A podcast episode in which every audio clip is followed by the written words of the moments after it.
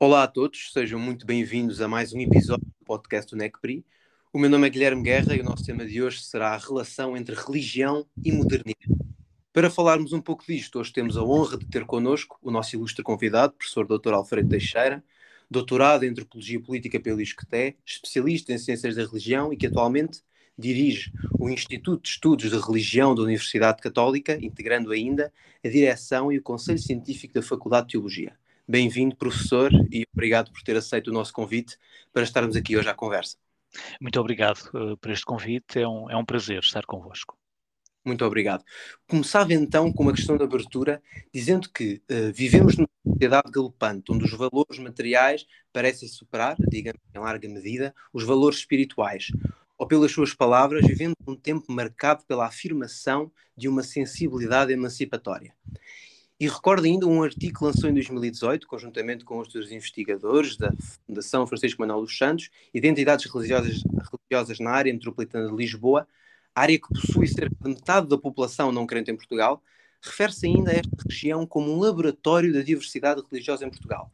Pergunto, à luz destes aspectos, onde está a religião na sociedade portuguesa atual, que espaço ocupa ou poderia ocupar? Eh, pois, de facto, a religião acompanha as dinâmicas de transformação da, da sociedade portuguesa. Eh, eu diria que a sociedade portuguesa, em termos religiosos, eh, tem uma característica própria quando comparada com outras sociedades europeias, que nós podíamos descrever como uma espécie de processo de destradicionalização relativamente tardio. Uh, ou seja, nós uh, nos anos 60 e 70, por exemplo, encontrávamos ainda largamente implantado na, na enfim, na, no território português uh, um conjunto de formas de religiosidade vincadamente marcados pelas relações de tipo comunitário, por formas de religiosidade de facto muito ancoradas em práticas tradicionais eh, tanto é assim que, repare, eh, nós nessa, nesse período, eh, enfim, a própria antropologia em Portugal elegia esse, ainda essas práticas como uh, um dos seus objetos, uh, enfim, fundamentais em termos de investigação e uh, tivemos até antropólogos, enfim, europeus, estrangeiros, que vieram a Portugal estudar esse fenómeno da religiosidade tradicional, o que quer dizer que, de alguma forma, para essa antropologia europeia, Portugal era ainda relativamente exótico, não é? É? do, do, ponto de vista da, da, sua configuração religiosa. E, portanto, se calhar, como noutras eh, dimensões uh, uh, da sociedade portuguesa, nós fizemos uma experiência, talvez, de mudança, porque mais tardia, mais acelerada. Na atual área metropolitana de Lisboa e na região do Algarve, são, digamos, as duas regiões que apresentam indicadores de diversificação religiosa mais, mais saliente, mas de facto a, a recomposição da diversidade religiosa da, da sociedade portuguesa não pode medir-se apenas uh, pelo crescimento natural de outras uh, identidades religiosas, enfim, uh, que normalmente são representadas como minoritárias, minoritárias em termos demográficos, já que Portugal historicamente foi hegemonicamente marcado pela presença da denominação católica romana. Portanto, nesse sentido, sentido como nenhuma sociedade moderna. É eh, uma coisa só, em nenhuma das suas dimensões, também na, na dimensão religiosa, obviamente, eh, eh, a sociedade portuguesa, sobretudo a partir do seu processo político de democratização, eh, conheceu também eh, um itinerário de diversificação religiosa. Mas essa eh, diversificação, ao meu ver, não pode ser vista apenas na lógica da multiplicação de novas identidades religiosas, mas também num outro duplo fenómeno. Por um lado, a transformação da própria, daquilo que eu chamo a, normalmente a, a eclesiosfera católica, não é? que é uma coisa mais ampla do que propriamente a Igreja Católica, não é? É, é no fundo um espaço social uh, que integra as, as, influências do catolicismo num, num, terreno um bocadinho mais amplo que, o, que os limites da, das próprias instituições católicas. Portanto, há, há, por um lado uma extraordinária diversificação nessa eclesiosfera, Uh, mas há também um fenómeno muito importante que é, uh, e é claramente o, o, o, fenómeno mais saliente em termos demográficos, que é o crescimento dos, das pessoas sem religião. E aí, eu diria que talvez o facto mais distintivo é que nós, dentro dessas pessoas, dentro desse universo de pessoas sem religião, nós encontramos um número crescente de pessoas que se apresentam como uh, sem religião, mas crentes. Os crentes sem religião. Enfim, nós começámos a usar essa categoria aqui em Portugal, porventura estaria em, em, em progressão. Isso de facto veio, veio verificar-se. É das, das categorias uh, que, nos meu, que nos meus estudos tenho usado para classificar uh, as posições religiosas, essa é a categoria que mais tem crescido e que dá conta uh, de um fenómeno uh, eminentemente moderno, que é de uma certa separação entre o querer e o pertencer, ou seja, a possibilidade das pessoas subsistirem ligadas a um conjunto de crenças, um conjunto de representações que continuam a fazer algum sentido para elas, mas daí não decorre necessariamente uma vinculação institucional, a vinculação a uma prática religiosa vivida num contexto comunitário. E, portanto, esse traço parece-me um traço muito significativo e que merece atenção na sociedade portuguesa, porque nós não sabemos muito bem ainda como é que este, este grupo que está em crescimento, em todo o caso, vai evoluir na própria sociedade portuguesa. Quer dizer, não sabemos se se trata de facto de uma trajetória de afastamento, não é? No fundo, pessoas que estão uh, num contexto em que agora se apresentam como crentes sem religião, mas pelo facto de de não terem qualquer pertença efetiva, não sabemos até que ponto o próprio universo das crenças não se diluirá ou se eventualmente, eh, eu diria que pelo menos uma parte desta população poderá estar neste conjunto, que é de uma certa estabilização desta posição, não é? De, de poder viver uma certa abertura ao mundo espiritual, religioso, sobretudo através das suas narrativas, dos seus símbolos, dos seus significados,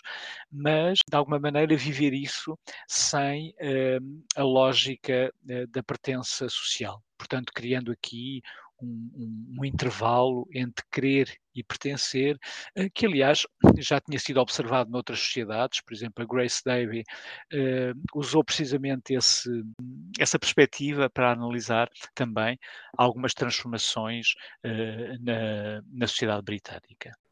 Muito obrigado, Sr. Professor. E agora, com estas suas últimas uh, palavras, de facto, estes religião que hum, se apresentam como uma categoria que, à primeira vista, parece ser paradoxal, uh, um crente sem religião, mas que talvez, uh, e estava a pensar agora nisto, pode ser um resultado também do, de um sistema democrático em que há uma abertura e, e há uh, unidade e a, uma pessoa ter estas crenças sem nenhuma obrigação rotineira, de, sem nenhuma obrigação material ou institucional. Será que a democracia favorece a pertença a uma sociedade, dada toda, obviamente, toda a diversidade que, que fomenta? Será que com essa diversidade o sentimento de pertença mantém-se, altera-se, diminui?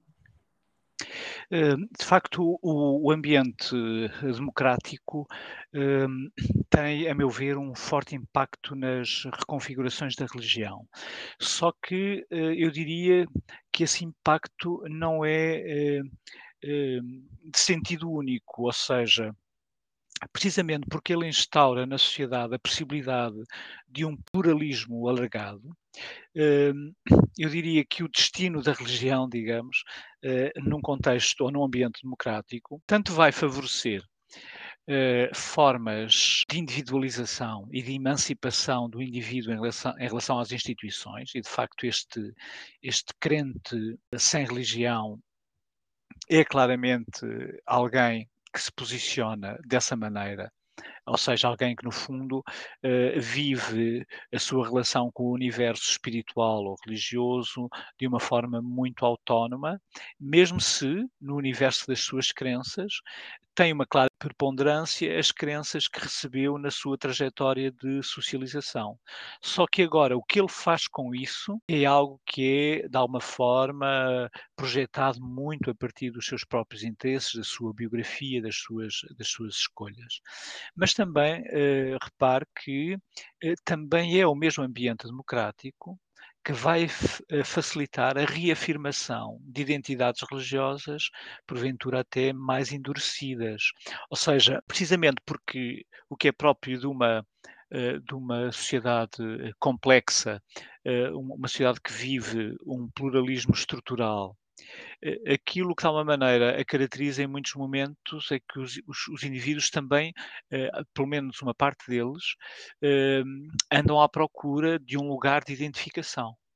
Porque, enfim, a complexidade não deixa de trazer custos não é? Aliás, a sociologia contemporânea tem analisado também as, as sociedades, enfim, que fazem estas experiências das dinâmicas de, da modernidade, como uh, sociedades do risco, não é? Sociedades que vivem uma particular percepção do risco no fundo, viver sob o imperativo uh, ser tu próprio, ser tu mesmo, que é no fundo esse o, o imperativo da, da, individualização, não deixa de trazer custos à construção da identidade individual. E, de facto, é também uh, no contexto das sociedades democráticas que encontramos não só os tais fenómenos de fragilização da vinculação religiosa, mas também, ao mesmo tempo, em alguns grupos sociais, processos de reidentificação em que, de alguma maneira, uh, a assunção, eu diria, mais endurecida de uma identidade religiosa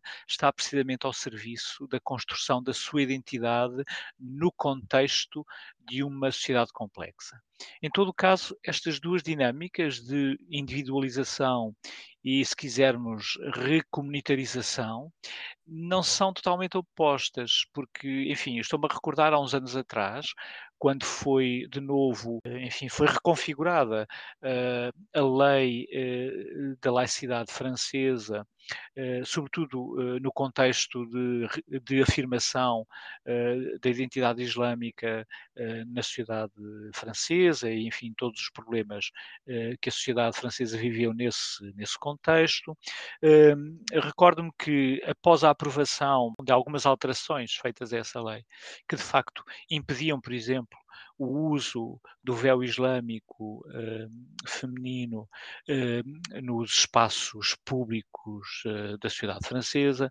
Recordo-me de ver numa reportagem de um canal de televisão francês um conjunto de raparigas, enfim, se bem me lembro, universitárias, que se manifestavam precisamente contra a aprovação dessa lei. E, curiosamente, o argumento que usavam não era o argumento tradicional da afirmação da autoridade religiosa, ou, ou no fundo, eh, o argumento de que não podiam deixar de cumprir essa observância religiosa, mas o, o, argumento que usavam era eminentemente moderno, se quisermos até eminentemente democrático, ou seja, o que essas uh, raparigas diziam era nós temos o direito de escolher. Portanto, de alguma forma, uh, eu diria que, o, que de facto o, o, ambiente democrático eh, introduz, de facto, dinâmicas novas na configuração eh, do campo religioso, mas é preciso termos em atenção que elas não são, de facto, sentido único. E, portanto, dá uma forma, o pluralismo que fragiliza as identidades religiosas como as conhecíamos é também a condição de, porventura, eh, novas recomposições ou até eh, novas eh, criações ou novas emergências do religioso com eh, feições diferentes daquelas que conhecíamos. Muito obrigado mais uma vez, Sr. Professor. Uh, agora, até pegando nessa questão das fases que a religião pode ter, nós, obviamente, como estudantes de política de relações internacionais, estamos sempre muito atentos à ascensão de partidos extremistas e de qualquer tipo de partido, mas focando na tendência de extrema-direita, não só a nível nacional ou europeu, como também do outro lado, como o exemplo do Brasil, partidos estes cujos líderes, por vezes, evocam a divindade para, para proclamarem que foram por ela escolhidos ou designados. Até que ponto o uso da religião nestes termos pode não só denegrir a sua reputação institucional, como também pode ferir as democracias que ainda figuram no cenário global.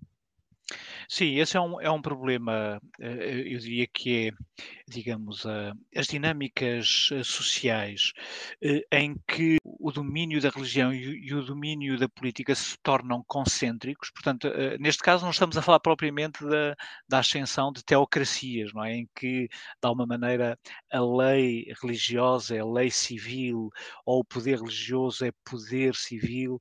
Não se trata tanto disso, trata-se de circunstâncias em que a a dado momento parece haver a tendência para construir formas concêntricas da sociedade, em que no fundo o um núcleo uh, simbólico fundamental que permite o reconhecimento uh, dessa experiência do nós, não é? Dessa experiência coletiva do nós, e por outro lado tem fortes relações uh, com questões centrais na experiência social. O problema da vida, por exemplo, toda a dimensão da biopolítica tem fortes conotações uh, religiosas. E, portanto, o que acontece nestas circunstâncias, uh, em, em, sociedades em que precisamente parece haver uma espécie de cansaço da democracia, enfim, alguns autores têm em alguns contextos falado disto, ou seja, de, um, uma espécie de cansaço da democracia em que o, a experiência contínua do debate político, da controvérsia, uh, da, da instabilidade própria que normalmente eh, a própria democracia traz, com a alternância de atores.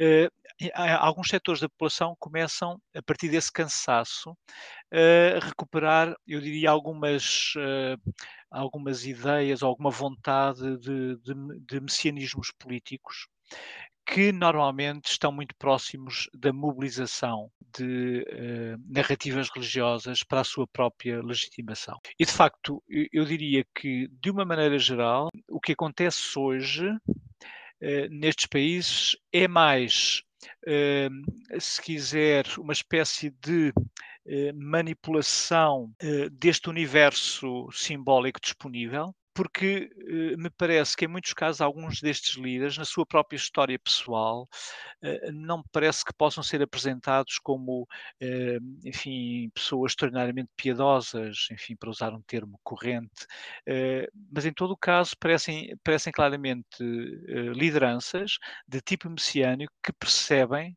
que a sua legitimidade e a sua forma de comunicação na, nestas, nestas sociedades democráticas que parecem viver esse alcançaço da democracia, eh, eh, precisam de um horizonte de legitimação que, de alguma forma, não passe pelos mecanismos normais da democracia. E, portanto, eh, esta ideia de uma, de uma eleição, de ser eleito por Deus, ou de, de alguma forma, ser um intérprete privilegiado da vontade de Deus para, para, para aquela sociedade, obviamente é uma forma de legitimação uh, transcendente, é uma espécie de meta-legitimação que acaba por dispensar os outros mecanismos, uh, os outros mecanismos uh, democráticos.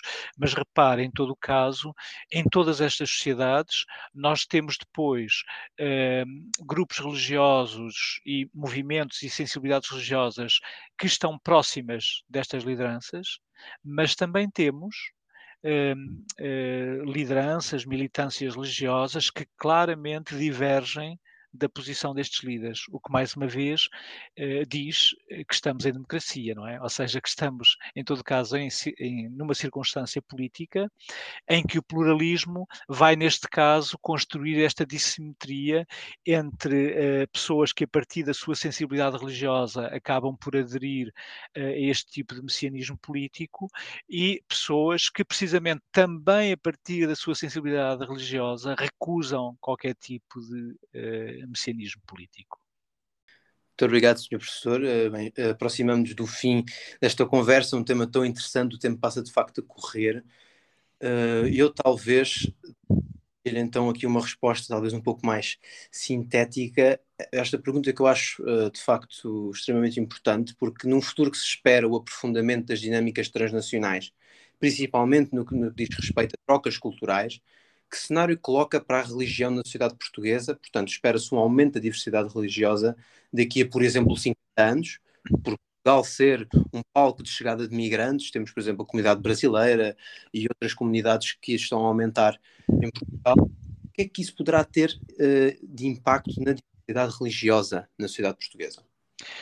Hum, enfim, terá com certeza um grande impacto, porque, enfim, esse, esse, é um fenómeno que não afeta apenas a sociedade portuguesa, como é o que de facto, grande parte da reconfiguração moderna uh, de, dos espaços sociais em termos religiosos depende uh, bastante dos, dos, fluxos demográficos. E, de facto, esta dimensão da, da experiência da transnacionalidade de boa parte dos fenómenos humanos hoje tem um grande impacto na, na religião. Em todo o caso, uh, eu diria que a sociedade portuguesa tem vivido oscilações desse ponto de vista, precisamente porque a própria sociedade portuguesa tem sido mais ou menos atrativa para fluxos demográficos eh, consoante a sua própria situação socioeconómica.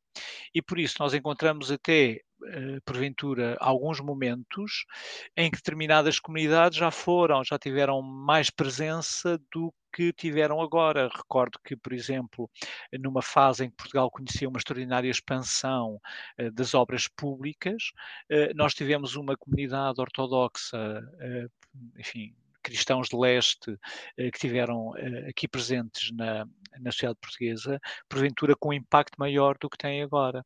Eh, por exemplo, a própria imigração brasileira, que é muito determinante para a configuração das igrejas evangélicas, enfim, as igrejas evangélicas em Portugal, em particular na área metropolitana de Lisboa, têm estado bastante dependentes no seu crescimento, digamos, da, deste fluxo migratório brasileiro, mas precisamente por isso mesmo, a sua relevância em termos demográficos também tem oscilado de acordo uh, com esses fluxos.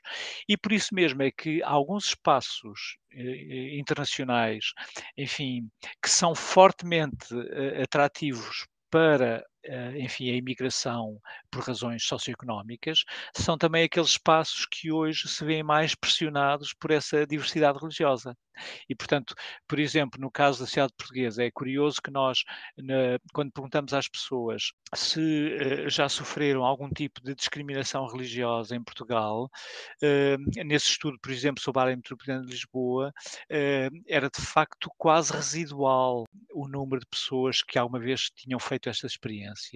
Mas isso também tem que ser compreendido no quadro de uma situação social em que, em todo o caso, eh, eh, as pessoas estão pouco expostas no seu cotidiano a essa diversidade e, portanto, de alguma maneira, a sua experiência de convívio com o outro diferente em termos religiosos não é assim uma experiência uh, tão comum no cotidiano uh, das pessoas. É? Portanto, eu diria que, de facto, a sua pergunta faz todo o sentido, desde que não a pensemos, tal como noutros fenómenos, não a pensemos de uma forma determinística, ou, ou seja, que necessariamente as coisas acontecerão de uma determinada forma. Enfim, eu acho que é o que é próprio da desta modernidade, destas modernidades múltiplas que vivemos, é claramente, uh, no fundo, esta esta experiência do, do paradoxal, é? De, de, vivermos realidades que podem ter até sentidos contrários e, no fundo, é a mesma modernidade que explica fenómenos que, há, que em alguns casos parece, parecem ser eh, contrários. Muito obrigado, Sr. Professor, uh, pelo seu excelente contributo e também termino de forma moderna, uh, citando o José Tolentino Mendonça, que Deus é a impressão digital no coração de cada um. Uh, muito obrigado mais uma vez, professor Dr. Alfredo Teixeira, por ter aceito conversar um bocadinho connosco. Foi de facto muito frutífero. Muito obrigado por esta oportunidade. Ora, essa, e com este agradecimento concluímos o nosso episódio. Vemos daqui a 15 dias. Saudações, Necpriana.